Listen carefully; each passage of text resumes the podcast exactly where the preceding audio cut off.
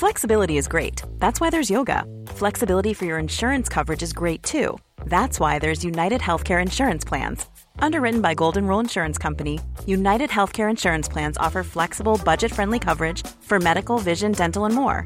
One of these plans may be right for you if you're, say, between jobs, coming off your parents' plan, turning a side hustle into a full hustle, or even missed open enrollment. Want more flexibility? Find out more about United Healthcare Insurance Plans at uh1.com. Salut, c'est Mimi Hegel. Dans la vie, je suis créatrice de contenu indépendante sur Internet. Vous pouvez me retrouver sur Twitch, sur Instagram, sur Twitter et sur Patreon sous le même hâte, à savoir MYMYHGL. Les podcasts disponibles ici sont principalement des replays de mes live Twitch. C'est pour ça que j'interagis avec le chat et que j'évoquerai parfois des éléments visuels que vous ne voyez pas. Merci de soutenir mon travail et bonne écoute. Oh my god, Internet, ça va ou quoi? C'est quoi le problème? Je suis un peu zinzou Ceux qui savent savent, j'ai besoin de contexte. J'espère que vous êtes ready pour la dingue. Pas la peine d'être désagréable. Il n'y a pas de naninana, non. N'hésitez pas à vous abonner. Ok. Je voulais vous lire ça en premier parce que quel sujet euh, bien croustillant. C'est quelqu'un qui a posté sur Reddit France, je cite, Mon athéisme radical me donne l'impression de devenir facho, j'ai besoin d'avis extérieurs. Qu'est-ce qui fout la merde plus que de parler religion? Pas grand-chose. Euh, en vrai, c'est plutôt chill euh, l'ambiance sur, sur cette chaîne en termes de rapport à la religion. Pour vous donner un peu de contexte, je suis personnellement athée. Euh, j'ai des proches qui sont croyants dans différentes religions, euh, que ça soit euh, alors euh, les trois religions monothéistes principales. Et euh, j'ai des potes qui vont être plutôt dans une, j'ai des proches qui vont être plutôt dans une forme de spiritualité, de karma, de choses comme ça, mais sans que ce soit ancré dans une pratique religieuse. Personnellement, je suis athée, athée, athée. Je ne suis pas agnostique, euh, je ne suis pas athéiste militante. Chacun fait bien ce qu'il veut tant qu'il fait pas chier les autres. Mais euh, je ne suis pas antithéiste, je dirais, même si je suis très méfiante envers euh, la religion en termes de, de structure organisée, car je pense que ça peut faire beaucoup de bien, mais aussi beaucoup de mal, comme l'histoire et le monde actuel le montrent régulièrement, et que en termes de droits des femmes, les religions monothéistes, c'est pas trop ça, le droit des femmes et des personnes minorisées en général. Voilà mon rapport à la religion. Rien contre, chacun fait sa vie, je trouve ça même assez fascinant la foi pour quelqu'un qui me considère comme incapable d'avoir foi en quelque chose qui n'est pas scientifiquement prouvé, car je suis ce genre de personne, très cartésienne, euh, donc euh, donc euh, voilà, je j'ai rien, je trouve ça fascinant la foi. Euh, mais comme je trouve ça fascinant, les gens qui peuvent pousser leur corps à des limites folles, euh, y compris quand c'est fait au nom de la foi, je suis là incroyable. Voilà, on va parler euh, d'athéisme. Donc la personne dit, on va commencer par la base. Je viens de famille catholique italienne de l'extrême sud-est de la France. J'ai été éduquée en école privée catho. Plus les années ont passé, plus je suis devenue athée, au point d'en arriver aujourd'hui à un niveau quasiment antithéiste. Pour faire simple, je considère la religion comme un tissu de mensonges absurdes qui doit disparaître le plus rapidement possible. Je pense notamment que les valeurs des religions les plus présentes en France sont en opposition directe avec les valeurs de la République. Par ailleurs, toute personne clamant le contraire me semble soit mentir aux gens, soit se mentir à elle-même.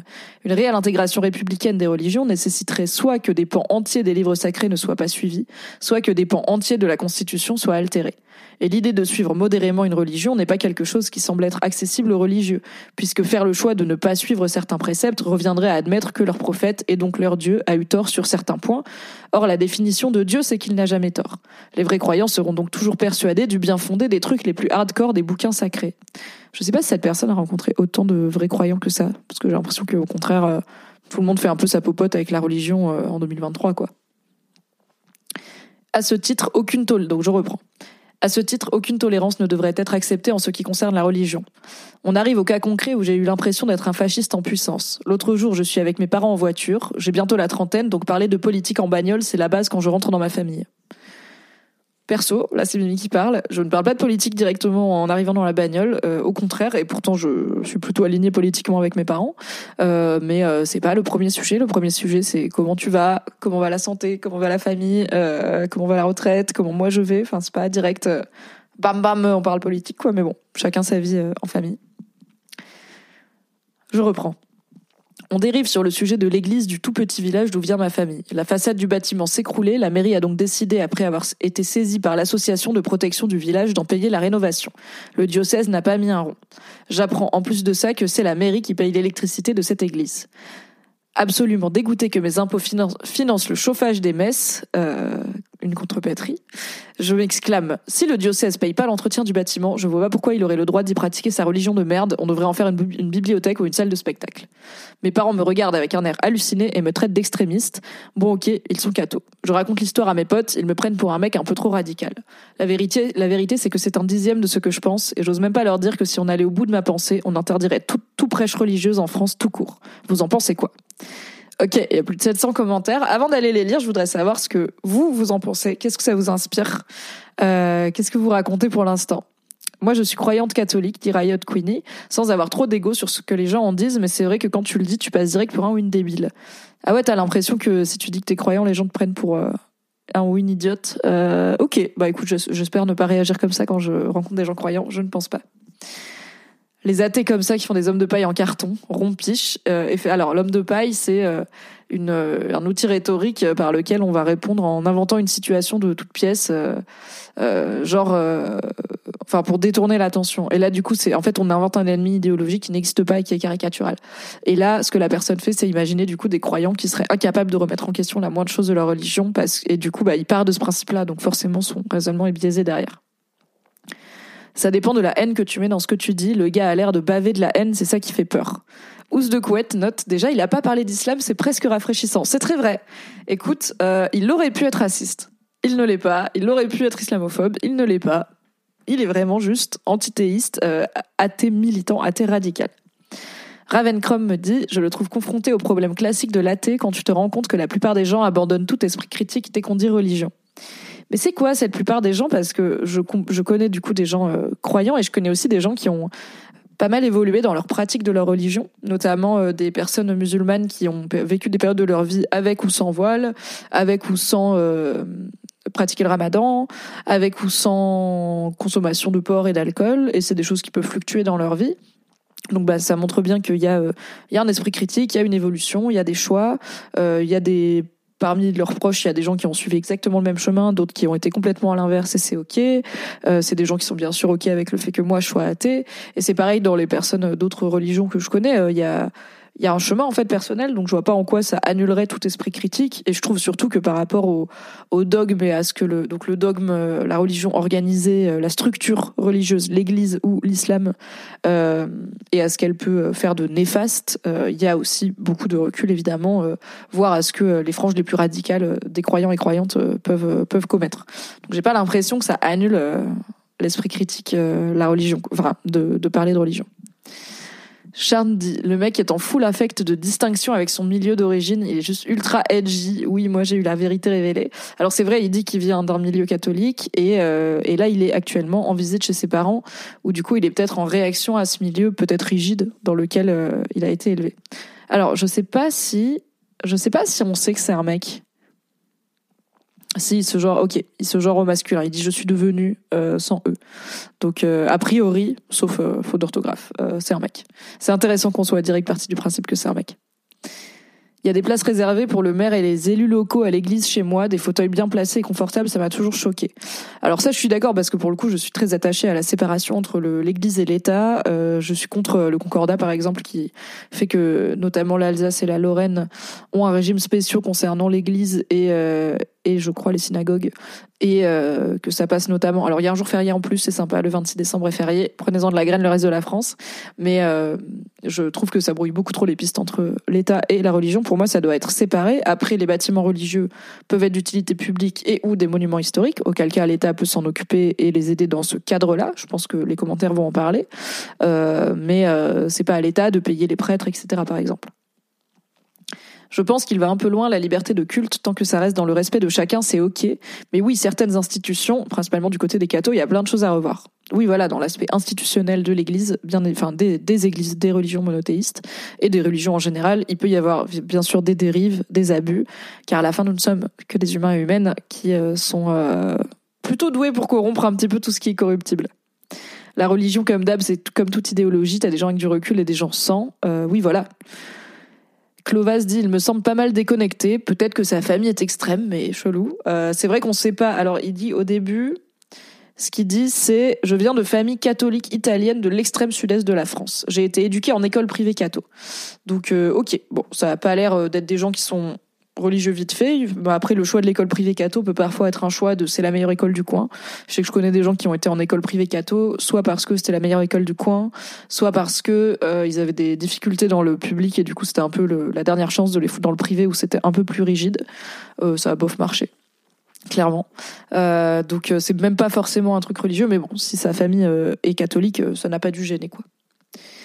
Moi, ce qui me gêne surtout, dit Maïsaki, c'est le deux poids deux mesures entre le traitement de la chrétienté et celui des autres religions. Je me demande si une mosquée avait été concernée par le même problème que cette église, est-ce que la mairie aurait agi de la même façon? En ce sens, je suis d'accord, moi aussi ça me fait chier que mes impôts servent la toute-puissance chrétienne. Euh, oui, j'entends, il peut y avoir, euh, bah, pour moi, dans la séparation entre l'Église et l'État, euh, entre la religion et l'État, il faut qu'il y ait du coup une égalité de traitement des religions euh, et, et qu'effectivement on puisse avoir une mosquée si les gens ont, s'il y a une population qui en a besoin euh, dans le secteur, euh, parce que des églises, bah, on en a déjà un milliard en France, pour le coup. Rayod Queenie, donc c'est toi qui disais euh, que t'as l'impression de passer pour débile quand tu dis que t'es croyante. Je précise que j'ai l'impression de passer pour une débile auprès principalement des athées de mon entourage qui sont giga surpris parce qu'autrement je ne parle jamais de religion. Pour moi c'est intime. C'est comme si d'un coup tu perdais deux points de QI auprès d'eux. On a souvent des engueulades avec mon copain athée là-dessus. Ok, bah écoute, euh, c'est, enfin, je sais que j'ai déjà vu ce point de vue et je, je comprends d'où il vient euh, en termes de vécu. J'ai déjà vu effectivement des personnes athées être vraiment en mode euh, les croyants c'est des débiles et un peu ce côté genre oh, ils croient au Père Noël dans le ciel et tout, ce qui est pas très respectueux. et c'est vrai que si en plus c'est quelque chose qui peut surprendre les gens dans le sens où ils attendaient pas ça de toi, après ça, il y a moyen d'être surpris mais poli quoi. Et ouais, si ça finit par mener à des engueulades avec ton copain, c'est compliqué. Dès que tu parles de la religion de façon structurelle, sans la bienveillance sociale qu'on a pour la religion, c'est difficile de la décrire autrement que comme une gigantesque escroquerie fiscale. Et ce regard qu'on a facilement sur la religion dès qu'on devient athée, c'est difficile d'en parler autour de soi. Mais en fait, je pense qu'il faut vraiment peut-être distinguer la religion et la foi, la religion en termes de structure organisée, et la foi qui est quelque chose de personnel. Et je pense que c'est une chose avec laquelle en plus, j'ai l'impression que beaucoup de personnes croyantes sont OK de poser un regard critique sur la religion organisée, qui est finalement un outil et une organisation humaine, et toutes les organisations humaines sont faillibles, et la foi qui est quelque chose de privé. En fait, dire euh, fais attention si tu donnes à si tu donnes à l'église où tu vas tous les dimanches, fais attention à ce que le prêtre ne te force pas la main pour donner un peu plus. Ça, c'est une réflexion qui est humaine envers les potentielles dérives de la religion organisée, enfin de la religion en termes de, en tant que structure sociale. Euh, si tu dis euh, c'est con d'avoir la foi parce que c'est pas scientifiquement prouvé, bah là t'attaques la foi de la personne et pas euh, la structure religion. Donc pour moi, il faut faire la différence quand même, quoi. Ous de Couette, toujours, euh, toujours dans la demi-mesure, dit Les athées, leur plus grosse débilité, c'est qu'ils sont aveuglés par l'idée de la République ou de l'impartialité des sciences. Je crois pas en la religion, ce truc derrière. Par contre, j'ai 150 de QI selon son test sur Internet. Bah après, c'est pareil, tu vois, tu généralises. Genre, et moi, je, alors, je crois pas forcément en l'impartialité des sciences parce que les sciences sont faites et étudiées par des humains.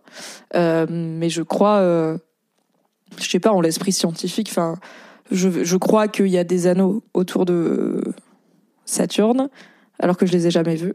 Je crois pas que Dieu existe, en partie parce que je l'ai jamais vu. Tu vois?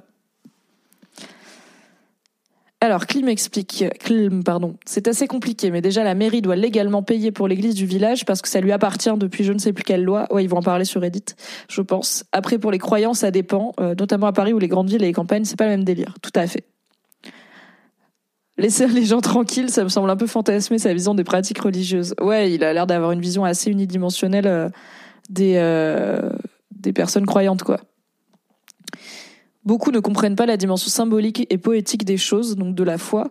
Pour eux, c'est écrit et c'est pas vrai, c'est donc un complot horrible de la religion. Hâte de les entendre au sujet des contes. Euh, ils veulent des salles de spectacle ou des livres pour fédérer les gens et les faire rêver, mais comprennent pas le mystique et la spiritualité des religions. Je pense pas que c'est qu'on la comprend pas. Genre, je comprends le rôle de la religion et je comprends autant que possible en tant qu'athée la beauté et la mystique de la chose. Et d'ailleurs, je peux être ému par des cérémonies religieuses, par des démonstrations de foi, par des édifices religieux. Je trouve que c'est incroyable euh, en termes, enfin, en termes, ne serait-ce que de production artistique, ce que la religion et la foi ont, ont créé.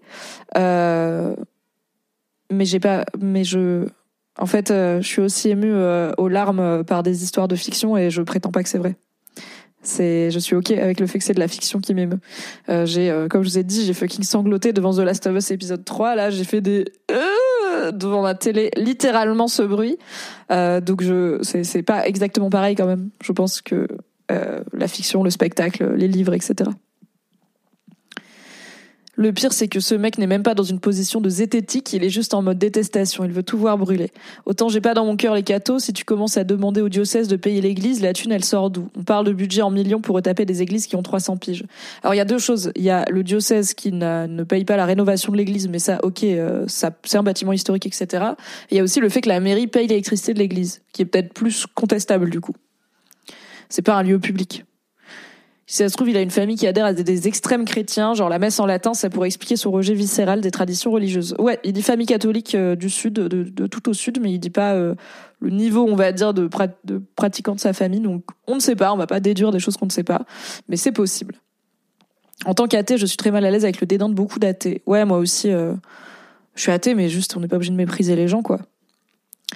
Alors Riot Queenie, qui est une personne croyante, rappelle, faut avoir de l'empathie envers les gens qui rejettent la religion. C'est souvent lié à des expériences dures avec la religion ou les croyants, qui vont parfois jusqu'à des violences sexistes et sexuelles. J'essaye toujours d'en discuter calmement individuellement quand je vois autant de haine. Souvent derrière, des histoires tristes. Oui, une réaction aussi vive peut être euh, évidemment euh, liée à des traumas qui peuvent être soit une famille très rigide qui te force à rentrer dans la norme, euh, soit euh, bah, beaucoup de honte et de culpabilité qui peut être liée à la religion, évidemment des LGBT-phobies, évidemment de la misogynie, évidemment malheureusement trop souvent des violences sexistes et sexuelles et ou sexuelles dans l'enfance aussi.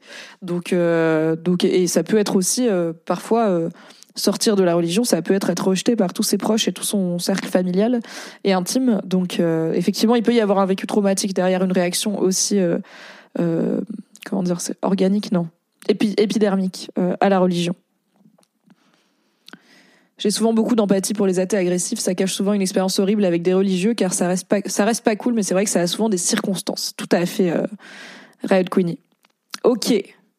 Je, je, lis Maizaki et après on va lire les commentaires Reddit. Donc sur le chat, Maizaki dit La plupart des personnes croyantes que je connais sont très chill, mais la mamie de mon copain qui se radicalise avec l'âge passe son temps à essayer de nous évangéliser et est très fière que l'un des petits, de ses petits-fils ait confirmé sa foi. Je trouve ça insupportable et en même temps je me dis que pour elle, si on croit pas, on perd la grâce de Dieu, donc elle veut sauver notre âme, mais je préférais qu'elle pratique dans son coin.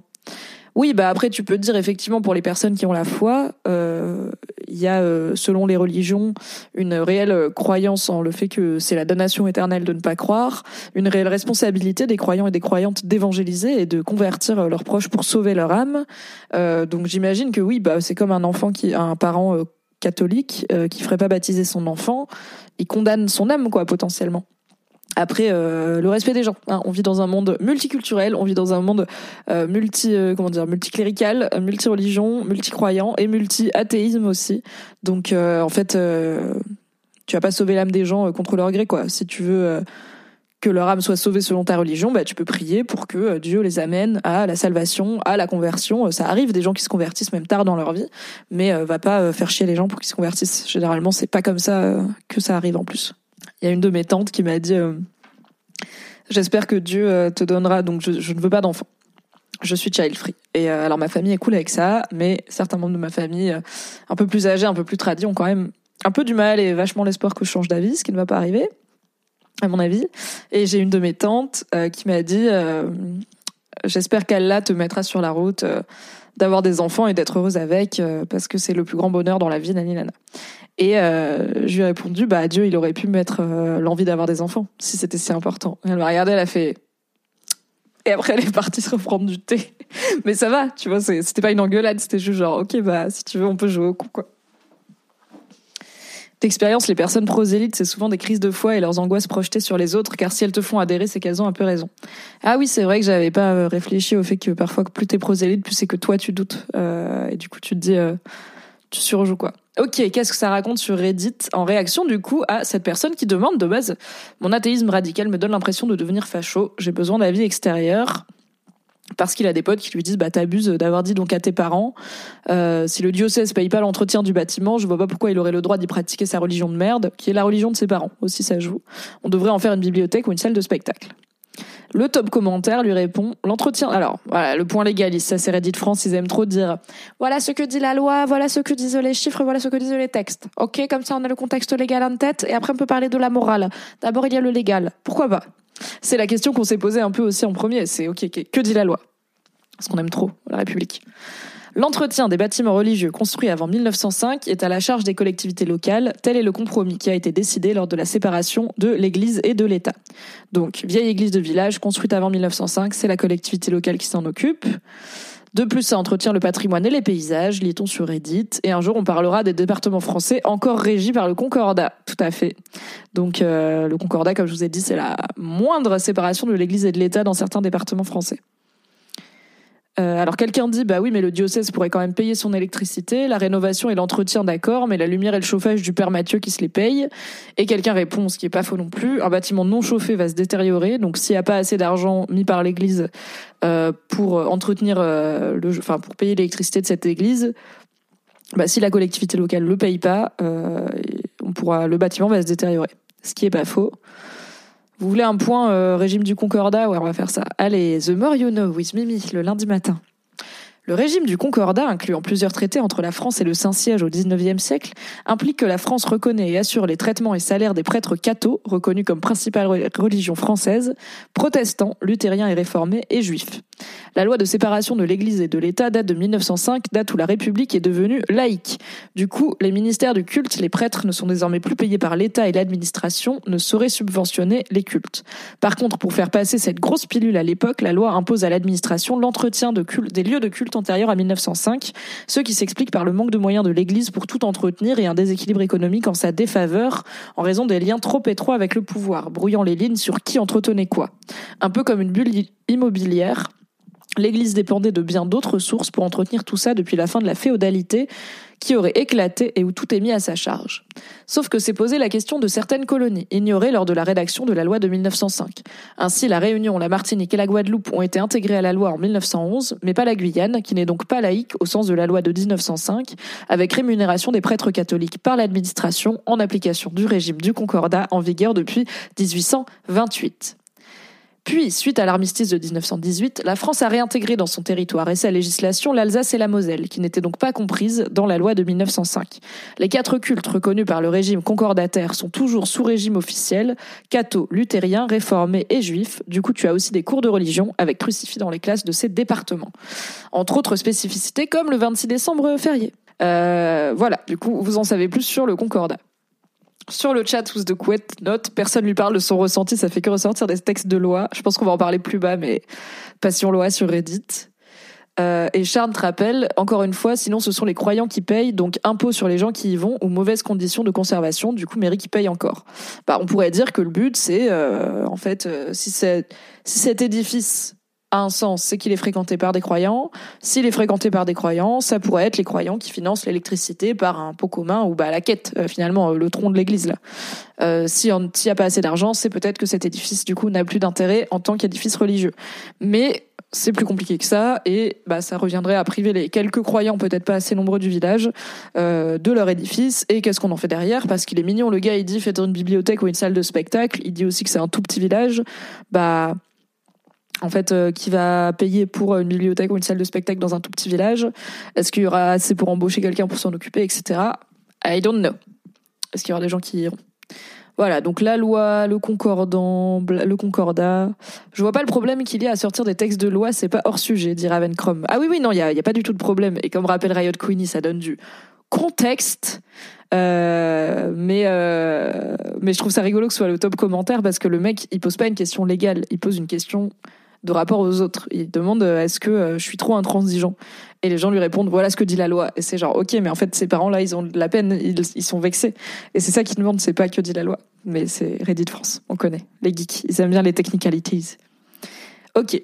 Au Royaume-Uni, on trouve souvent des églises rachetées et utilisées comme restaurants. Oui, euh, quand j'étais en Irlande, à Dublin, chez ma grande sœur, je vais faire voyage en Irlande il y a dix ans au moins.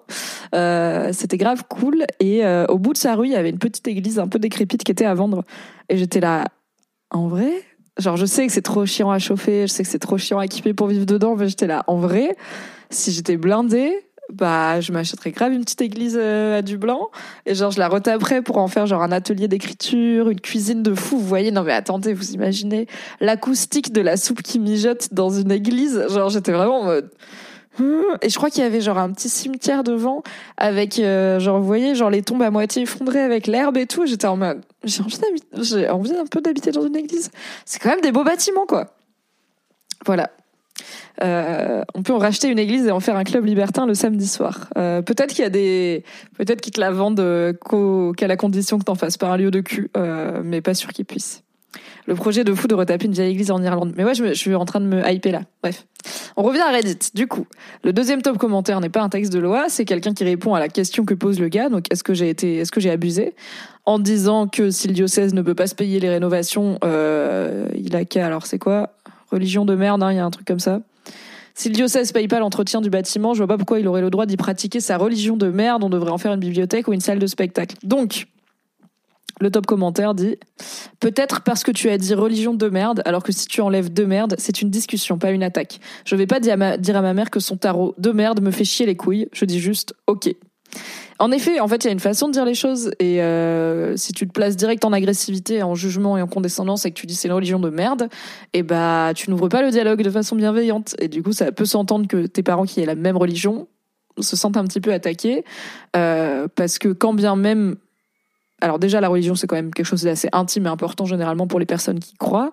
Et quand bien même on parle de quelque chose... Euh, en fait, si quelqu'un rentre dans ma bagnole et me dit... Euh, bah euh, si ton cinéma de quartier il est pas capable de faire assez d'argent, il a qu'à arrêter de passer ses films de merde et mettre la clé sous la porte, je serais un peu en mode bah moi j'aime bien les films et le cinéma de quartier donc what's up?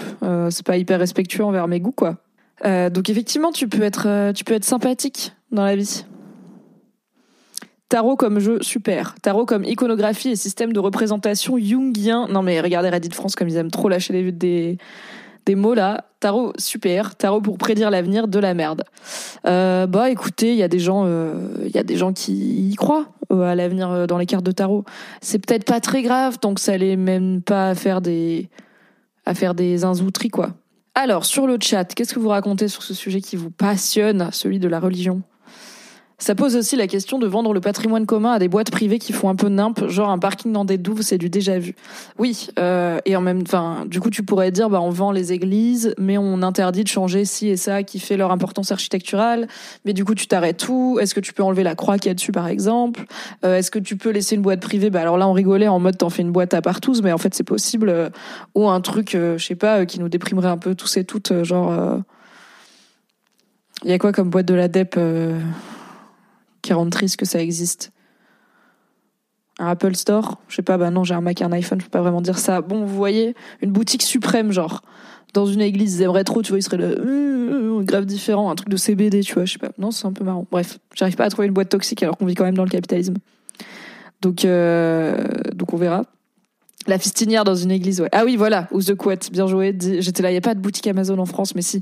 Imagine, tu rachètes une église euh, de 1122 et t'en fais un entrepôt Amazon, euh, c'est quand même un peu la DEP. Euh, et en même temps, bah, puisqu'il y a personne pour l'entretenir, pourquoi est-ce qu'on pourrait pas le vendre comme un bâtiment? Enfin, mais moi, je suis pour le fait qu'il y a des bâtiments qui sont plus importants que d'autres parce que les humains y ont mis plus de cœur. Et je trouve que ça compte. Du coup, je suis là. Il n'y a pas de souci à dire qu'une église, c'est important, même si j'y crois pas. Mais tout comme un musée, c'est important. Et euh, bah, par exemple, tout le monde d'accord pour dire euh, l'acropole et le panthéon, c'est. Enfin, le. Oui, le, truc là en Grèce, là. Euh, bah oui, l'acropole, c'est important, alors que c'est lié à une religion qu'on pratique plus du tout. Mais, mais les temples de ces religions sont importants quand même. Et on va pas, genre, les vendre pour en faire des parkings, quoi. Voilà. Reconvertir une église comme banque, la boucle serait bouclée. Abuseland. Une grosse enseigne de fast fashion. Ah ouais, j'avoue, le, le, la boutique physique Chine dans une ancienne mosquée, ça ferait mal au cul quand même.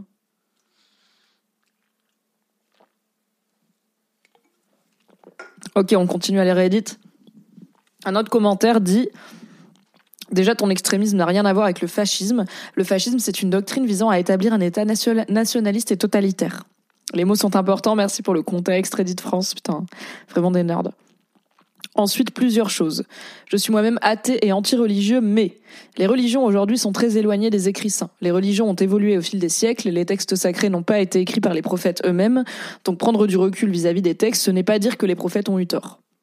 De toute façon, la vie du temps des prophètes n'a rien à voir avec la vie du temps où les livres ont été écrits, qui n'a rien à voir non plus avec la vie d'aujourd'hui. Donc c'est tout à fait normal de ne pas appliquer les textes sacrés à la lettre, ça n'a rien d'hypocrite. Deuxièmement, chacun est libre de... Alors, on va peut-être faire point par point parce qu'après on dévie. Donc les religions ont évolué, euh, les textes sacrés n'ont pas été écrits par les prophètes eux-mêmes et prendre du recul vis-à-vis des textes, ce n'est pas du coup remettre en, tort les prophètes qui de toute façon ont vécu il y a très longtemps. Donc c'est normal de pas expliquer, appliquer les textes à la lettre. Qu'est-ce qu'on en pense? Moi, je suis plutôt d'accord et je suis là. Mais en fait, moi, j'ai un rapport très sain à l'évolution de la religion, mais parce que je suis intimement persuadée que c'est juste une création humaine la religion. Donc je suis là, oui, on l'a fait évoluer, c'est normal. La religion, c'est un truc qu'on a, c'est c'est mon point de vue daté, ok. La religion pour moi, c'est un truc qu'on a créé parce qu'on se sentait seul et perdu et on regardait les étoiles et on partait en crise existentielle et des fois les gens y mouraient et il y avait des épidémies et on était là en mode ah quoi bon vivre? Et après on devenait ma boule et du coup on était là, on vit parce qu'on a été créé et qu'on a un but et que pour atteindre ce but, ce qui serait bien, c'est qu'on s'entraide et qu'on arrête de se massacrer mutuellement ok, et après c'est parti en couille. Euh, pour moi, la religion est un outil social. Du coup, la voir évoluer, je trouve pas ça hypocrite. Je suis là en mode, bah, c'est dans la droite continuité de la religion, ça sert à ça. Ça remplit un vide. Ça donne de la structure, ça connecte les humains aussi. Il y a aucune religion qui dit euh, isolez-vous tout seul. C'est très euh, le lien avec les autres. Et euh, du coup, bah oui, la religion évolue parce que la société évolue et les besoins des gens évoluent et du coup, ça devient autre chose. Mais moi, je crois pas j'ai pas la foi. Donc je considère pas que la religion est un texte sacré, donc je considère pas que l'évolution est blasphématoire ou va à l'encontre de euh, du prophète ou de la parole de Dieu. Donc forcément, c'est facile pour moi quoi. Dit Sur les prophètes, beaucoup de croyants ont un point de vue essentialiste et pensent que les textes sont littéralement d'origine divine ou écrits par les prophètes, comme en islam les hadiths, et doivent être appliqués à la lettre, voire pour un dérivé des textes de loi. Oui, après, il y a des pays où la religion euh, et l'État sont tellement liés que euh, la loi est influencée par la religion, quoi. Euh, effectivement, ça dépend. Il y a des personnes qui vont considérer les textes sacrés comme apprendre à la lettre, mais il me semble que quand même beaucoup de ces personnes-là, à part dans les franges les plus pratiquantes et les plus rigides de, de toutes les religions, pour le coup, ont des franges voilà très très euh, tight. Euh, J'ai quand même l'impression qu'en 2023, la plupart des croyants font au moins une ou deux entorses euh, au texte sacré, parce qu'il y a des choses qui datent d'une époque où c'est plus vraiment adapté. Euh, tu vois, je pense qu'il y a vraiment plein de gens qui mangent euh, pas que du poisson le vendredi et ça va, quoi. Dans, la, dans les cathos. Isaki dit totalement d'accord aussi, surtout qu'il est toujours possible d'interpréter certains passages de façon moderne, au regard de la vie moderne. En même temps, c'est comme tout aspect de la vie. Il y a ceux qui sont souples et les vieux réacs qui disent c'était mieux avant. Ou les jeunes réacs, hein. Il y en a aussi, euh, il y en a aussi des jeunes. Ok, donc le commentaire sur Reddit continue et dit Chacun est libre de vivre sa religion comme il l'entend. Il n'y a pas de règle absolue de religion à suivre. Les grandes autorités religieuses livrent leur vision de la religion, mais personne n'est obligé de la suivre. Comme dit ma femme, il y a la religion des hommes, celle dictée par les livres et les curés, et il y a la religion de Dieu, celle que tu choisis de, de pratiquer au quotidien, en accord avec toi-même et ta vision des choses. Ne pas suivre la religion des hommes, ce n'est pas être à moitié religieux, c'est juste avoir sa propre lecture et sa propre vision de la religion. Euh, alors, chacun est libre de vivre sa religion comme il l'entend moi, je suis assez d'accord parce que j'ai l'impression qu'il y a quand même souvent cette idée de, à la fin, ce qui va compter, c'est si t'étais bon de cœur et pur et que tu faisais les choses pour les bonnes raisons. Et en fait, même si t'as pas été hyper pratiquant, mais que t'as suivi, par exemple, je sais pas, les principes d'entraide et de et de d'aider ton prochain et tout, genre à la fin, normalement, la balance, elle sera à peu près ok. Tout comme tu peux avoir vécu ta life et si t'as l'extrême onction, c'est ok, par exemple, toujours dans la religion chrétienne. On arrive à, je suis pas très spécialiste. En fait, j'ai pas d'éducation religieuse. Non seulement je suis athée, mais j'ai pas, j'ai pas fait catéchisme, j'ai pas fait l'école coranique, j'ai pas fait, euh, j'ai pas appris la Torah. Euh, j'ai vraiment pas d'éducation religieuse, donc je connais pas tous les bails euh, des gens qui croient en Dieu, quoi. Chacun est libre d'avoir sa vision de sa religion. Ce n'est pas le point de vue des croyants, c'est le point de vue des républicains. Bah, je sais pas, Ravencrom, parce que comme je te dis, même dans un groupe de personnes, euh, par exemple, il y a un groupe de personnes musulmanes que je connais. Dans ce groupe, beaucoup, enfin, beaucoup vivent leur religion différemment. Et voilà, il y en a qui vont euh, porter le voile, il y en a qui vont pas manger de porc, il y en a qui vont boire de l'alcool, il y en a qui vont euh, aller à la Mecque. Voilà, il y en a plein qui font des choses différemment. Et ils et elles sont tous ok pour dire quand même, oui, on partage la même religion. Non, il y en a pas un qui est en tort par rapport à l'autre. C'est juste, chacun fait comme il veut tant que la base est là, et la base c'est on croit dans le même Dieu, et euh, il y a souvent un ou deux rituels, comme le ramadan, qui est un rituel annuel qui est suivi, euh, tout comme il y a plein de personnes, je pense, qui croient en Dieu euh, côté chrétiens et qui finalement fêtent principalement Noël comme fête religieuse et ne fêtent pas Pâques, ne font pas le carême. Tu vois, qui on connaît qui fait le carême? Bah, Plus grand monde en France, en tout cas de nos âges, donc enfin de mon âge, donc j'ai la trentaine. Moi, je connais pas grand monde, je n'ai jamais connu quelqu'un qui faisait le carême, je crois. donc c'est bien que les gens, y compris croyants, savent que chacun a sa vision et sa pratique de la religion, quoi.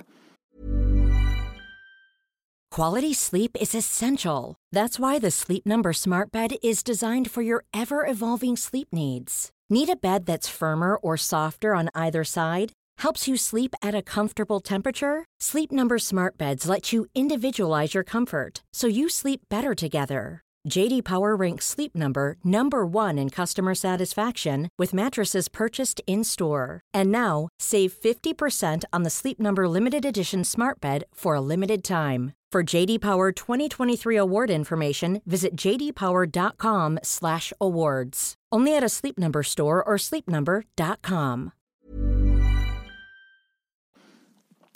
Jean de La Fontaine était anticlérical et il a demandé un prêtre sur son lit de mort. Rappel Tats.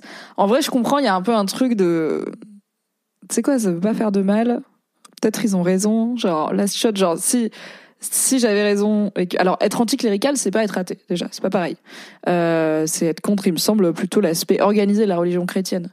Et euh, bah ouais, je comprends parce que t'es là, bah s'il y a pas de Dieu, ça fait rien. J'ai juste parlé à un gars avant de mourir. S'il y a un Dieu, ouh, ouh, last minute, mais on est bon. Après le problème, c'est que tu choisis quoi? Imagine, c'est genre les, Égyptiens antiques qui avaient raison. Et t'arrives, tu sais, tu t'es fait faire l'extrême onction, machin et tout, et t'arrives, t'as Anubis, t'es là. Ah, j'ai pas misé sur le bon cheval, hein. Ok. Le commentaire Reddit continue en disant tu as le droit de détester les religions, mais ça ne t'empêche pas de devoir faire preuve de tolérance. Tout le monde ne pense pas comme toi sur tous les sujets. Il y a certainement énormément de sujets où tu te trompes, c'est vrai. Pourtant, personne ne vient t'insulter en face sous prétexte que tu te trompes sur certains sujets. La liberté d'avoir des idées, des pensées, des croyances, des avis, des opinions, et surtout le respect de cette liberté chez les autres, c'est la base de notre société. Si tu es incapable de supporter que les autres puissent penser autrement, que les autres puissent avoir envie de croire en ce qu'ils veulent, aussi absurde que soient leurs croyances, alors tu es juste un fanatique extrémiste et tu rejoins direct la même catégorie de personnes que les talibans afghans ou les inquisiteurs espagnols. Alors, euh, les mots sont importants, la demi-mesure aussi. Je suis pas sûre que dire religion de merde soit l'équivalent d'être un taliban afghan ou un inquisiteur espagnol. On peut se détendre. Euh, mais en effet, euh, la tolérance c'est toujours bien, la prise en compte du respect de l'autre et de sa sensibilité c'est toujours bien. On sait que la religion c'est souvent quelque chose d'intime, on sait qu'il y a pas mal de personnes croyantes dans un monde occidental où la foi est en, est perte de vitesse, euh, qui peuvent se sentir euh, rejetées, jugées, bah, comme il y en a qui l'ont dit dans le chat, pour leur foi parce que il y a des gens qui vont les juger d'être croyants et croyantes en 2023. Donc donc bon ouais, c'est pas pareil quoi que les talibans afghans. Calmons-nous quand même. Il y a juste dit religion de merde. Raven Chrome dit J'ai revu la petite série The Good Place récemment. Ah Eh ben écoutez, euh, je suis aussi en plein rewatch de The Good Place euh, et je la montre à mon mec Nodus qui l'avait pas vu. Euh, The Good Place, c'est une série sur l'au-delà. C'est une comédie, c'est une sitcom avec notamment Kristen Bell, Véronica Mars. Sur l'au-delà, la vie après la mort, le karma, c'est quoi être une bonne personne, c'est quoi laisser une trace sur Terre? C'est quoi le destin? C'est quoi le sens de la vie? C'est quoi Dieu? Est-ce que ça existe? Plein de questions dans une série très marrante. C'est dispo sur Netflix, c'est très cool. J'aime beaucoup le passage sur qui avait raison. L'architecte dit que toutes les religions ont deviné approximativement 5% de ce passe, de ce, ouais, ok. Donc ça, c'est l'épisode 1. Donc c'est pas spoiler. L'épisode 1, c'est Kristen Bell, euh, qui ouvre les yeux. Il y a un grand panneau, il y a une grande peinture sur un mur en face d'elle qui dit Welcome, everything is fine. Donc bienvenue, tout va bien. Et il y a l'architecte euh, Michael, un homme euh, très élégant, grisonnant, qui lui l'invite dans son bureau et qui lui explique voilà, vous êtes morte, vous êtes dans l'après-mort. Moi, je suis l'architecte donc euh, d'un endroit où vous allez passer votre après-mort. Et elle lui dit, bah du coup, quelle religion avait raison? Et il répond, toutes les religions ont deviné approximativement 5% de ce qui se passe après la mort, sauf Doug Fawcett, euh, un junkie australien défoncé aux champignons dans les années 70 qui a deviné environ 90% de l'après-vie. Voilà, il y a juste un mec un jour qui est tombé quasi juste parce qu'il était def. Et euh, et euh, du coup, il a un tableau de lui, une photo de lui dans son bureau, mais c'est juste un junkie des années 60. Enfin, même pas un junkie, c'est juste un stoner plutôt. Un mec un peu def des années 70. C'est très marrant comme man. Le truc, c'est que la religion s'est utilisée, dit Charles sur le chat, euh, pour justifier politiquement des trucs. À partir de là, soit tu considères que tu peux séparer les bails de ce pourquoi ils sont utilisés, soit tu deviens anti-religieux débile. Euh, bah oui, mais en fait, tout est utilisé pour interdire des trucs, tout est utilisé au nom de plein de choses euh, néfastes. Ça veut pas forcément dire que la chose est néfaste en soi, je trouve.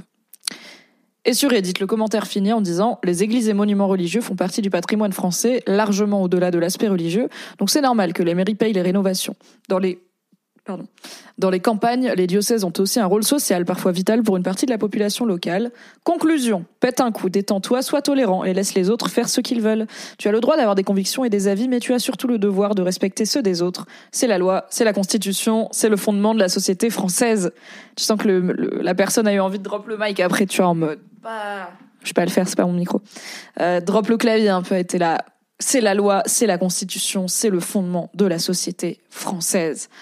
C'est la personne qui a commenté, commencé son commentaire en disant Alors pour info, c'est pas facho, parce que le fascisme, c'est pas ça. Genre, rien a les mots ont un sens, mais les abus de langage existent. La religion a toujours été un outil politique, dit Raven sur le chat. L'islam qui se pratique en Arabie Saoudite, c'est très politique. Bah, bien sûr, euh, il y a plein de pays où la religion et l'État sont littéralement liés, où la loi est religieuse. Si un imam saoudien enseignait qu'il ne faut pas respecter le prince, mais qu'on devait passer en démocratie, je lui donne deux semaines d'espérance de vie.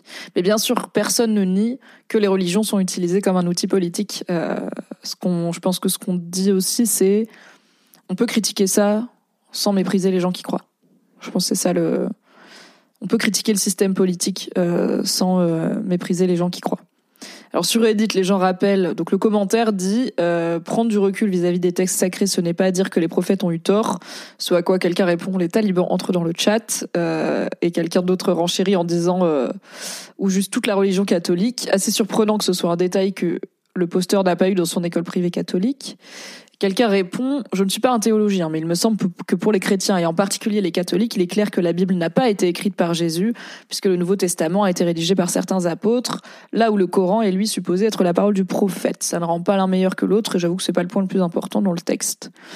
Euh, effectivement, donc à quel point le texte est considéré comme la voix directe de Dieu ou du prophète ou des prophètes, c'est un point de rupture important entre différentes sous-branches des religions, notamment les catholiques et les protestants. il me semble qu'il y avait aussi genre euh, parce que on l'a appris dans Pentiment auquel on joue le jeudi là matin, un jeu euh, qui se passe dans l'Allemagne euh, du XVIe euh, siècle avec les débuts du protestantisme du coup et un certain Martin Luther qui a des idées assez critiques sur la façon dont l'Église notamment gère son argent.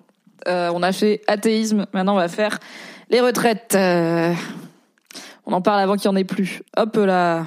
Religion, retraite, ok. Du coup, le poste dit sur Reddit. Débat sur les retraites. Quelle finalité pour les jeunes? Bonjour chers internautes. Parmi les multiples aspects du débat sur les retraites, la politique et les réformes, il y en a un qui me revient pas mal en tête. Pas mal de gens ont travaillé depuis, depuis 10, 20, 30, 40 ans et sont mécontents de cette réforme, ne veulent pas partir plus tard, ce qui est tout à fait normal, et plus compréhensible encore quand l'échéance se retrouve repoussée alors qu'elle était proche. Pour mon cas, j'ai 30 ans et un parcours bordélique, j'ai donc que quelques années travaillé. Que la réforme passe ou non, qu'il y ait 35, 40 ou 50 ans de cotisation, ça amène après 2060. Bon, je ne crois à aucun moment que notre système social et économique restera suffisamment stable pendant encore trois à cinq décennies pour assurer une continuité avec le système de retraite actuel. Entre l'instabilité politique et sociale internationale et nationale, l'agonie du système économique actuel, la transition climatique qui va catalyser les bouleversements, est-ce qu'il y a si peu de gens qui, comme moi, ne croient pas une seconde à la pertinence de ce débat? Demain, je vais aller manifester parce que ça peut aider à lutter contre l'autoritarisme et surtout la crétinerie congénitale de notre classe politique. Mais le sujet des retraites n'a guère d'intérêt en soi.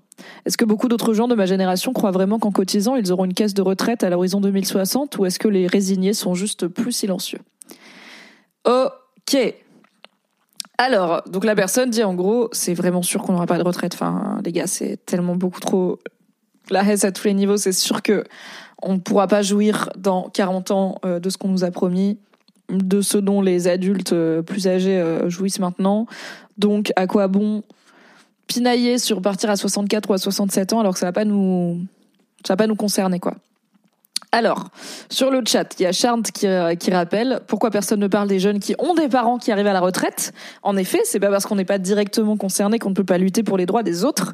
Et on peut vouloir que les personnes qui travaillent actuellement, qui ont 40, 50, 60 ans, euh, puissent partir à la retraite à un âge décent et pas euh, s'abîmer au travail jusqu'à ne plus pouvoir profiter de leur retraite. Et Charles rappelle aussi, les retraites, ça fait 20 ans qu'on dit que dans 20 ans c'est mort. Donc bon, c'est vrai qu'il n'est jamais trop tard pour lutter.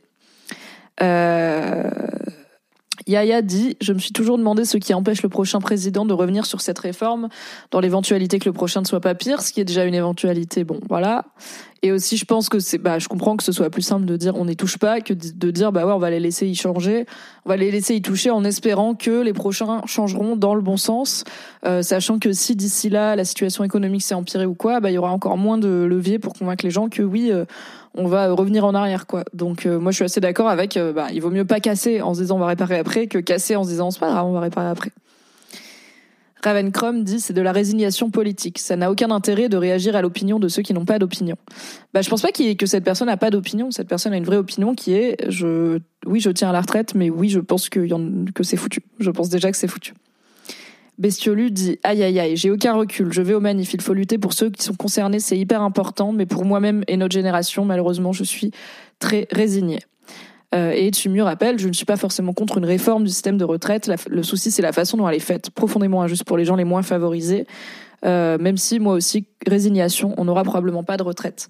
Oui, je pense que je suis assez euh, dans un cas assez similaire. Je suis pas sûre que j'aurai une retraite. En plus, ouais, je suis indé et tout. Bon, j'ai quand même bossé, et cotisé 10 ans et je cotise toujours mes cotisations sociales à l'URSSAF.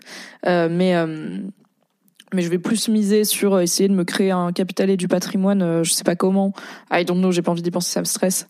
Euh, pour euh, mes vieux jours, sachant que je ne veux pas d'enfants, j'étais toujours partie sur j'ai pas envie d'accéder à la propriété, mais en fait je vais peut-être finir par acheter une résidence principale pour moi, comme ça un jour dans ma vie, comme ça au moins j'aurai ça.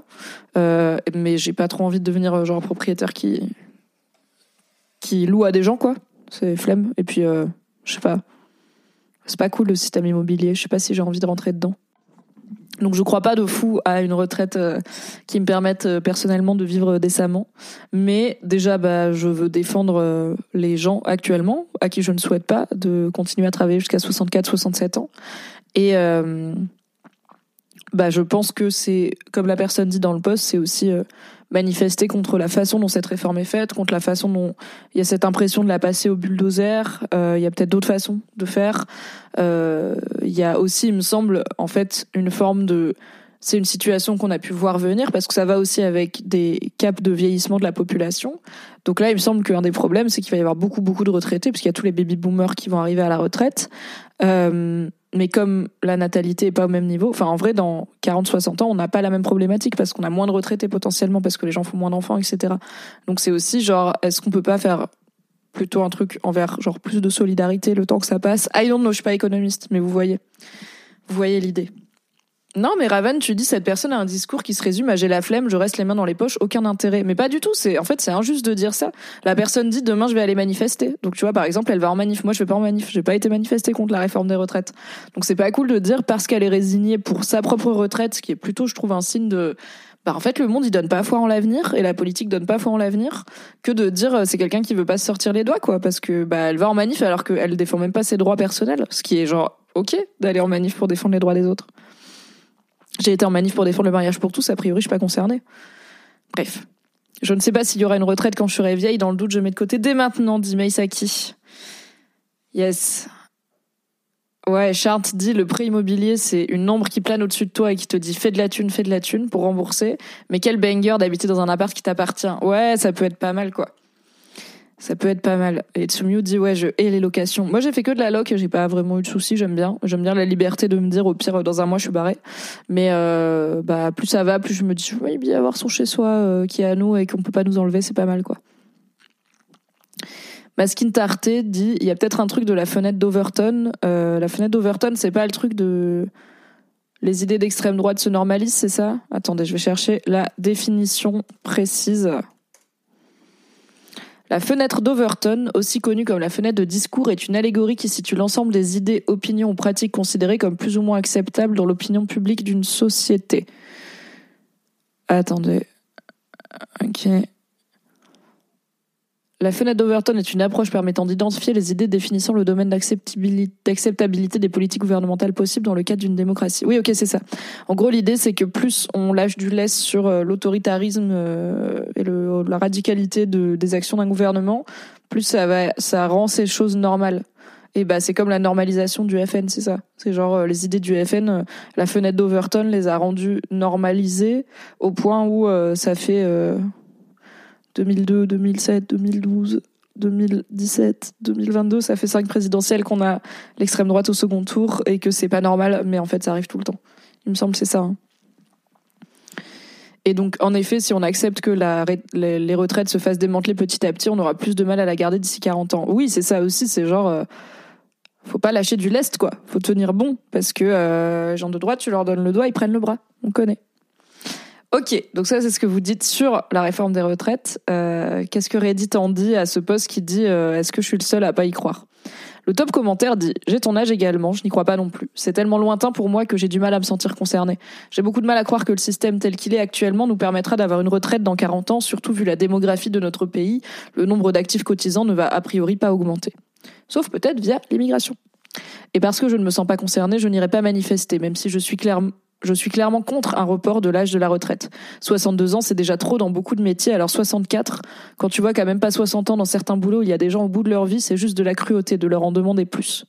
Pour autant, je n'ai pas non plus envie de cotiser plus. Je trouve qu'on joue déjà bien le jeu de la solidarité nationale. Devenir propriétaire de son logement devient de plus en plus compliqué, la vie est de plus en plus chère et les salaires ne suivent pas. Alors je mets déjà de l'argent de côté pour ma propre retraite et j'aimerais bien ne pas avoir à mettre toujours plus dans un pot commun qui n'existera plus quand l'heure de ma retraite sera venue. Donc difficile de manifester aux côtés de ceux qui proposent cette solution. J'aimerais qu'on aille chercher l'argent ailleurs et qu'on répartisse mieux les cotisations actuelles et qu'on arrête d'en demander toujours plus aux mêmes personnes. Après, j'approuve ton idée de manifester pour d'autres raisons, même si le message sera sans doute imperceptible. Les dérives du gouvernement à vouloir détourner tous les outils possibles pour passer en force, c'est clairement très inquiétant. Ok, donc cette système dit, euh, cette personne pardon, euh, dit euh, que en effet pour elle aussi le système des retraites ne lui permettra pas d'en avoir une, mais que du coup elle elle manifeste pas parce qu'elle veut pas forcément cotiser plus, parce qu'elle trouve qu'elle cotise déjà assez. Elle met de côté pour sa retraite parce qu'elle pense que le, système de solidarité nationale ne lui en garantira pas une. Et du coup, elle veut pas cotiser plus parce qu'elle pense qu'il s'agit plutôt peut-être de mieux distribuer les richesses qu'on a déjà. Pourquoi pas de taxer les super riches, etc. Et c'est vrai que ça, je comprends que ça peut être un, un raisonnement aussi. Je suis pas assez calée en économie pour pouvoir savoir exactement où, piocher. Euh, l'argent des retraites, mais je sais que par exemple, bah, récemment, euh, Emmanuel Macron a annoncé une revalorisation du budget de l'armée en plein, euh, en pleine réforme des retraites où, euh, bah, je sais pas, il y a des gens qui arrivent à quantifier, il faudrait tant pour garantir une retraite à 60 ans à tout le monde, une retraite décente. Bah oui, voir le budget de l'armée ou sans parler du plus grand milliardaire du monde qui est français, euh, ça donne pas forcément hyper foi dans le système. Et donc, si on n'a pas foi dans le système, on n'a pas forcément envie de cotiser plus. Sherpa des Neiges dit on ne parle pas de cotiser plus, on parle de prendre de l'argent aux riches. Ouais, mais alors déjà, euh, Reddit France, euh, ils sont au-dessus de la moyenne nationale hein, en termes de revenus. Euh, pour rappel, c'est plutôt des ingés, des devs et tout, des gars en informatique, des gars aussi. et bah en fait, même moi, je pense que je suis riche hein, pour la. Attendez, c'est quoi moyenne, pauvre, riche, France? Au-delà de 3200 euros, je suis aisé et au-dessus de 3155, je suis riche, a priori. Est-ce que c'est une source fiable, ça? Observationsociale.fr. Pas sûr. Après euh, les 2300 euros, selon Capital. Ok, on va lire Capital. Ah, ok, le rapport sur les inégalités publié par l'Observatoire des inégalités en 2021. Ça, c'est fiable. Ok, ok, la méthodologie, blablabla. Bla, bla. Ok, les personnes seules sont considérées comme pauvres si leur revenu disponible est inférieur à 800 euros mensuels, soit 50% du revenu médian disponible. Jusqu'à 1300 euros, une personne seule appartient aux classes populaires et entre 1300 et 2300 euros euh, aux classes moyennes. Après ce palier, un cap est franchi. Les personnes seules sont qualifiées de aisées au-delà de 2300 euros et riches au-dessus de 3200 euros par mois. Eh bien, écoutez, j'étais aisée euh, quand j'avais un CDI. Maintenant, c'est un peu plus compliqué à, à quantifier parce que euh, bah, j'ai des revenus plus vacillants, etc. Et à partir de juillet, je vais me mettre à, payer les cotisations URSAF puisque j'ai eu une aide qui m'en a dispensé pendant un an, mais ce sera fini. Donc j'ai un peu du mal à calculer combien je gagne par mois. Mais euh, ah non, attendez, j'avais fait une simu. Bah oui, mais non, mais ça marchait pas parce que j'ai pas bossé tous les mois. Bref, je sais pas exactement combien je gagne par mois. Je pense que je suis à un peu moins que chez Mademoiselle parce qu'au bout de 10 ans, euh, rédac chef, j'avais un bon salaire. Mais je pense qu'en vrai, euh, en lycée, je me fais genre 2000 balles par mois, quoi. Donc euh, merci déjà, car c'est beaucoup grâce à vous. Patreon, sub Twitch, vous êtes là. Euh, et aussi parce que vous écoutez mes podcasts, vous regardez mes contenus, etc. Donc ça fait de la monétisation via la pub, par exemple, même si c'est pas ça qui paye mon loyer de fou. Euh, c'est déjà bien. Et plus vous êtes, plus ça me rapporte des sous, donc on est ravis. Euh, mais du coup, je suis euh, entre classe moyenne et aisée. Donc, euh, si on dit faut taxer les riches, moi j'ai beau être locataire d'un appart parisien et j'ai pas de voiture, je vais pas au bout du monde tous les quatre matins. bah en fait, j'ai pas de problème. C'est-à-dire, je paye un truc, je paye un truc quoi. Je peux aller au resto sans regarder les prix. J'ai été dans un endroit beaucoup trop cher hier qui faisait des cafés à 4 euros parce que juste j'étais pressée, j'avais un truc à faire d'important, j'étais là, bon, tu sais quoi, on va au premier endroit qui vient, c'est pas grave, j'étais avec euh, une personne de ma famille un peu plus jeune, je lui ai dit, c'est pas grave, c'est moi qui paye, vas-y, on y va. 3,80 euros le café allongé, on est où là? Euh, et c'est pas grave, j'étais là en fait, je peux les payer. Donc rien que ça pour moi, c'est une aisance folle quoi. J'en parlais euh, si ça vous intéresse. Euh, j'en parlais dans Histoire d'argent, euh, un excellent podcast de Fabrice Florent. Et euh, donc il parle du rapport à l'argent. Et on parlait de mon rapport à l'argent qui a beaucoup évolué puisqu'avant j'étais très très stressée. Euh, et notamment je regardais jamais mon compte en banque. Et après quand je payais des trucs j'étais là j'espère que ça va faire paiement accepté. Donc voilà j'en parle dans Histoire d'argent. Et maintenant j'ai atteint ce luxe de euh, c'est bon on, y, on va là. Tant que c'est pas un mille étoiles c'est bon ça va aller quoi donc, à une personne qui disait, moi je suis d'accord, je suis défaitiste sur la retraite, mais je manifeste pas et euh, et mais alors pardon, la personne dit je suis d'accord, j'ai du mal à me sentir concernée, je pense pas que j'aurai une retraite euh, dans 40 ans. Cependant, je suis pas pour reculer l'âge de départ à la retraite parce que je pense qu'il y a trop de jobs où ça t'abîme trop. Euh, mais je vais pas manifester parce que je veux pas cotiser plus, parce que je pense que c'est pas aux Français et aux Françaises de cotiser plus, c'est à l'argent d'être mieux récolté et mieux utilisé. Et euh, je ne crois pas à ce, je ne crois pas qu'en cotisant plus ça va aller mieux. Donc une personne lui répond 30-40 ans, ça a pas l'air comme ça, mais ça passe très vite. Si tu as 20 ans, regarde comme c'est passé vite. Et plus tu vieillis, plus ça passe vite. T'es concerné, va manifester même si tu ne crois pas à la retraite. Aujourd'hui, ils veulent te bouffer sur les retraites, mais hier c'était le chômage, demain la sécu, bientôt les salaires, les congés payés. Il y a de l'argent qui dégueule de partout dans les caisses de l'État. Euh, ils vont donner 400 milliards à l'armée. Oui, on en parlait. L'idée qu'on te met dans la tête, c'est que travailler plus ou cotiser plus, c'est du flanc. En France, on n'a jamais rien obtenu du pouvoir par sa bonne volonté. On a toujours dû se battre. Il faut que ta génération, peut-être notre génération, j'ai 33 ans, se le mettre dans la tête. Si tu ne dis rien, aujourd'hui ils vont te niquer la gueule encore et encore, et quand la retraite existera encore, mais que tu ne pourras la prendre qu'à 72 ans, tu te diras ah si j'avais su. Euh, oui, il y a ça. En fait, il y a la, lutte contre la réforme des retraites. C'est aussi une lutte sociale qui rappelle au gouvernement qu'on peut lutter, euh, que le peuple a une voix. Voilà, ça peut aussi être autant de raisons de lutter. Alors, on parle d'aller manifester, mais on n'est pas. Il n'y a pas que ça. On peut soutenir financièrement, par exemple, les caisses de grévistes. On peut ne pas euh, franchir les piquets de grève, donc ne pas euh, avoir recours aux services qui sont en grève ce jour-là, euh, même s'il y a un service minimum, par exemple. On peut faire grève soi-même, sans avoir besoin d'aller manifester. On peut contacter ses élus locaux, ses députés, etc. On peut se mobiliser de plein de façons différentes. On peut sensibiliser son entourage. On peut partager des contenus qui vont dans le sens d'une lutte contre la réforme des retraites, si c'est notre opinion politique. Et euh, même si on croit pas forcément que moi j'ai du mal à croire que j'aurai une retraite, mais je me dis, tu sais quoi, autant la défendre. En fait, euh, si j'en ai une, j'aimerais bien que, que effectivement j'ai pas à attendre 72 ans pour la prendre, euh, partant du principe que je serais revenu à ce niveau-là de ma vie. donc autant la défendre plutôt que d'attendre et de me dire ah bah j'en ai une mais c'est 200 balles et je dois la prendre à 72 ans quoi. Merci Ezoc qui vous a mis le lien des caisses de solidarité grévistes dans le chat. Si jamais Ezoc, je sais qu'il y a un live de solidarité aux caisses de grève. Non, il y a un stream euh, autour de ça, mais j'ai oublié le nom. Est-ce que toi tu sais? Est-ce que vous vous savez sur le chat? Je dis Ezoc, mais euh, parce que Ezoc est un puits de science, mais peut-être vous vous savez. C'était Marie qui m'en avait parlé, mais j'ai oublié. Le piquet de stream, tout à fait. Euh, donc c'est piquet de stream tout attaché sur Twitch. Je le dis notamment pour les gens qui écoutent peut-être en podcast, vous pouvez aller euh, sub et euh, soutenir et ça va euh, au soutien des grévistes. Et comme rappelle Chart, l'argent existe, il va juste dans les caisses du CAC 40. Ok, prochain commentaire sur Reddit. donc deuxième top commentaire qui répond. J'ai 38 ans, un parcours chaotique aussi. J'ai commencé à réellement travailler en cotisant à 23 ans. J'ai cumulé deux ou trois ans de chômage, je ne sais plus, et un congé parental de deux ans. J'ai donc normalement validé ces trimestres, mais je ne les ai pas cotisés. Donc je vais être à la retraite en quelle année? Environ 2051, je dirais. Existera-t-il encore une retraite? Ça m'étonnerait. Comment faire? J'en sais rien. On n'a pas assez de revenus pour mettre de côté et se créer un super capital retraite ou investir dans des immeubles qui s'autofinancent et à la retraite banco ou racheter des trimestres retraite ou enfin investir chaque mois X% de ton salaire en retraite complémentaire. Bref, des sous-sous, notre génération n'en a pas. Moi, je n'ai aucun héritage sur quoi compter, ou avec du bol, maximum du maximum 10 000 euros, et encore, j'exagère, j'en suis sûre. Tu vois, moi, je crois que notre génération va morfler. On va payer nos cotisations pour ceux en retraite, et pour nous, ça sera dans le fululu. Le seul moyen pour nous de ne pas être pauvres, c'est de ne pas avoir de loyer à la retraite. Cependant, rien ne dit qu'en achetant aujourd'hui une maison, dans 30 ans, on la possède toujours. Et même dans 30 ans, si j'ai une maladie grave et avancée m'obligeant à aller en EHPAD, je n'ai même pas les moyens de me le payer. En conclusion, je ne vis, je ne vis qu'au jour le jour dans ma tête. J'ai une famille, une maison, encore 22 ans à payer et un travail, mais l'avenir me semble tellement incertain, avec tellement de variables, que c'est impossible de prédire ce qui va arriver de bien.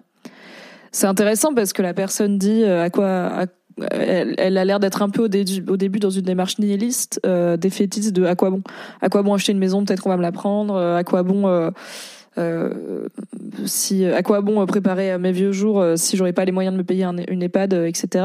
Et en même temps, euh, la personne dit j'ai une famille, j'ai une maison, j'ai un travail, donc elle a une maison, elle, a quand même fait la démarche d'acheter une maison. Elle a, moi, dans j'ai une famille, j'entends j'ai des enfants. donc elle s'est reproduite et et en fait, bah, je trouve que déjà c'est un peu beau de voir que même si on sait pas de quoi l'amour se voilà non.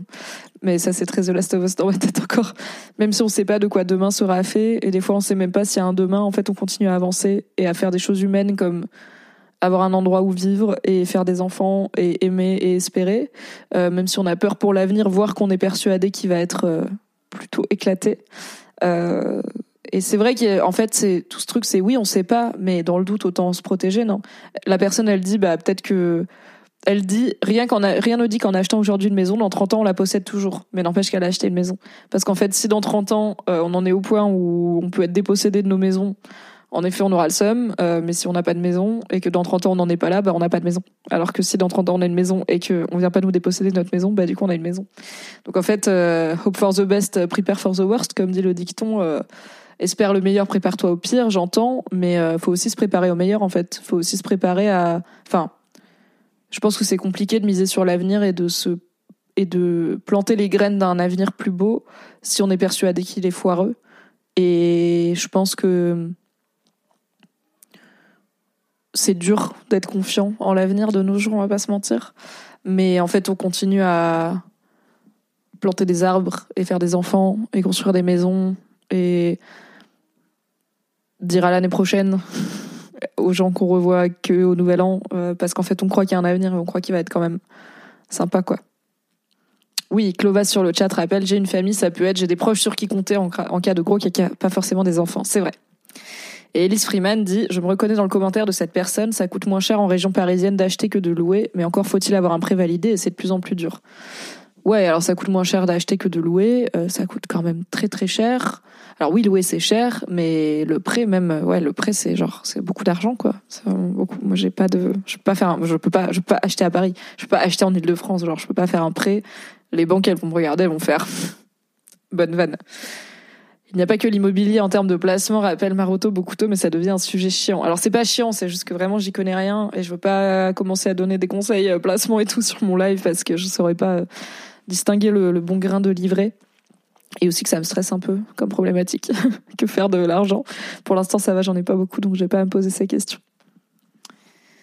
Alors sur Reddit, une personne répond donc à ce commentaire. Exact, c'est impossible de prédire ce qui va se passer. Par contre, on peut dégager une constante dans l'histoire des luttes sociales. Quand les ouvriers, les pauvres et la classe moyenne ne s'organisent pas pour défendre leurs droits, ils se font bouffer par les riches. Rien que ça, ça justifie de montrer qu'on est solidaire. Parce que le jeu de l'individualisme, par exemple la retraite chacun pour soi, où tu places en bourse, c'est la misère garantie. Euh, c'est vrai, oui, bah, comme euh, là on en revient à la convergence des luttes et à ce qu'on disait sur euh, même si tu manifestes pas pour ta retraite à toi, parce que peut-être t'es persuadé que t'en auras pas, euh, tu manifestes pour que les, les jeunes vieux d'aujourd'hui puissent profiter de la, de la vie sans travailler jusqu'à 64, peut-être 67, peut-être 70 ans. Tu manifestes pour que les quinquas et les cadras d'aujourd'hui n'aient pas 30 ans de, 35 ans de boulot de plus à tirer. Et tu manifestes pour montrer qu'on peut pas détricoter la protection sociale comme, comme, comme ça, sans protestation. C'est ainsi que s'éteint la démocratie sous des applaudissements. Star Wars, non? Je connais la pop culture. Compliqué de penser à avenir et placement quand on pif bof le capitalisme. Ouais, hein, c'est chelou de me dire comment faire fructifier mon argent et tout. Je suis là en mode. Pourquoi faire euh, je vais travailler, euh, voilà, parce que c'est le contrat social, je vais travailler, je vais gagner de l'argent, je vais le dépenser dans des trucs, et un jour je serai là, oh, je suis trop vieille pour travailler, et on me dira, c'est pas grave, t'as bien travaillé, voici une retraite. C'est ça le deal normalement. C'est pas, je suis censée à 30 ans acheter un appart pour peut-être quand j'aurai plus d'argent à 60 ans, et que je pourrai plus streamer en holographique euh, directement dans vos neurones euh, synaptiques pendant que vous dormez, parce que je serai trop vieille pour ça, quoi. Et encore, j'ai pas le travail le plus pénible, hein. franchement, je suis là, je stream. Je suis en train de m'énerver. ok. Alors, le, troisième top commentaire sur Reddit dit Pourquoi tout le monde ressort la vieille rengaine? Le système des retraites va s'effondrer et on n'aura aucune retraite en étant vieux. C'est un cliché que je vois partout et qui n'est basé sur rien a priori. Aucun indicateur ni étude ne laisse penser que le système est dans un état d'instabilité extrême et qu'il disparaîtra. Même si les prévisions à long terme sont toujours très limitées, le COR, qu'est-ce que c'est? Semble suggérer un système à l'équilibre à long terme une fois la génération des baby-boomers disparue, loin des prévisions apocalyptiques du café du coin. Le système a survécu presque 80 ans, il me semble assez résistant. Il a déjà passé plein de crises depuis les années 70 où on prévoyait déjà l'agonie du système économique et où l'instabilité géopolitique était sûrement supérieure à aujourd'hui. C'est le Conseil Orientation Retraite, le COR. Merci Charles. Pour moi, ça a du sens de se battre en tant que jeune pour maintenir notre système social. Certains pays se traînent encore des réformes et des régressions sociales mises en place dans les années 80, comme le thatcherisme ou le réganisme. Donc il faut savoir se battre pour le futur lointain, sinon c'est perdu d'avance. Oui, c'est vrai aussi. En fait, détricoter une protection sociale en 2023, ça va jamais faire un 2040 plus cool. Donc tant qu'à faire, même si on n'est pas confiant, autant essayer de la protéger, quoi. Le Conseil orientation retraite euh, rappelle Maroto beaucoup tôt. Ce sont eux qui ont fait le fameux rapport sur la retraite qui dit l'avenir du système actuel et des solutions en prenant en compte les hypothèses futures de l'INSEE. Ok. Et Zoc rappelle l'instabilité politique est vachement présente. Alors il parle spécifiquement d'instabilité géopolitique. Je ne sais pas si ça joue. Euh, alors oui, il y en a, mais bah, bien sûr, hein, il y a la guerre, tout ça. Euh, est-ce qu'elle l'est plus souvent que dans les années 70 Je ne saurais dire. Donc je ne vais pas m'avancer. Euh, alors, un commentaire répond euh, à la partie qui dit aucun indicateur ni étude ne laisse penser que le système est dans un état d'instabilité extrême. Euh, un commentaire répond les indicateurs climatiques le laissent penser, avec un lien vers un article de l'agence Science Presse du Canada, du Québec, qui dit plusieurs points de bascule climatique sont en voie d'être atteints. Ok, mais c'est pas tant le sujet du coup sur Reddit, ça rappelle, euh, et on peut en parler. Faut expliquer le lien. Pour qu'un système de retraite par répartition fonctionne, il faut une seule condition des actifs qui cotisent et qui distribuent ces cotisations aux retraités. Ça marche même si le PIB baisse, moins de, de cotisations, donc moins d'argent, mais c'est tout, le système fonctionne. C'est presque impossible de voir le système tout bonnement s'effondrer si la volonté politique de solidarité est là. Quant au changement climatique, c'est bien les pays comme la France qui s'en sortiront le mieux. On a l'argent nécessaire pour nous adapter, presque quels qu'en soient les coûts, et un climat de base relativement favorable. Est-ce que le PIB va chuter ou caler? Très probablement, mais le système économique ne va pas s'effondrer. Le risque le plus important, c'est pour les pays pauvres, qui eux vont se retrouver dans des situations de famine ou de catastrophes naturelles meurtrières, et dans une moindre mesure à cause des réfugiés que cela créera. Sur le chat, du coup, euh, ça dit, c'est pas que la retraite n'existera plus, c'est juste de plus en plus dur d'avoir assez de thunes pour vivre et cotiser. Difficile de me dire que je toucherai plus de 500 balles de pension à, à 70 ans. Oui, et du coup, c'est pour ça qu'on lutte contre la réforme des retraites et pas contre le système des retraites en général. Il n'y a pas grand monde qui veut le démanteler, je pense. De plus en plus de thunes euh, est vers la poche des grands patrons et les revenus du capital. Au lieu de privatiser les autoroutes, on aurait dû mettre les milliards de bénéfices des péages pour financer les retraites. Yes, euh, et Maizaki dit la bascule climatique fera effectivement peut-être en sorte que le monde sera complètement différent et que le concept même de retraite n'existera pas, mais c'est différent que de dire que le système des retraites va s'effondrer parce qu'il ne pourra plus être financé. Tout à fait, euh, tout à fait. Euh, je pense que c'est pas parce qu'on a du mal à croire en l'avenir qu'il faut pas protéger ce qu'on a déjà. C'est ma take sur le système des retraites. Et c'est pas parce que moi je suis pas sûre d'en profiter que je veux pas le protéger pour celles et ceux qui ont peut-être encore une chance parce qu'ils sont plus âgés que moi et que du coup euh, ils vont y arriver euh, plus vite entre guillemets. Euh, quand bien même moi j'y arrive pas, bah c'est pas très grave. Je suis pour que les gens aient une retraite à un âge décent et un montant décent. Ok, c'est la fin de ce live. C'est la fin en tout cas de la partie Reddit, je me, je me connais maintenant, je me raisonne. On fait deux sujets seulement à chaque fois parce qu'à chaque fois, je en promets trois et après, je commence le troisième et je suis là, non, faut que j'y aille, j'ai faim et tout. Du coup, Merci. Merci d'avoir écouté cet épisode. Pour soutenir le podcast, pensez à lui mettre 5 étoiles et un gentil commentaire sur votre appli préférée. Si vous voulez encore plus de Mimi dans vos oreilles, vous pouvez retrouver mes débriefs de séries sur le flux Mimi Egel débrief les séries, tout simplement. M'écouter avec la créatrice de contenu Marie Kigai chaque mardi dans le podcast BFF et me retrouver tous les dimanches en compagnie de Fabrice Florent dans notre podcast cinéma Le Film Club. Tous les liens sont dans la description. Merci à Valentin Nortier pour le générique et à Pop Music Production pour le montage. Et très belle journée. Even when we're on a budget, we still deserve nice things. Quince is a place to scoop up stunning high-end goods for 50 to 80% less than similar brands. They have buttery soft cashmere sweaters starting at $50, luxurious Italian leather bags, and so much more.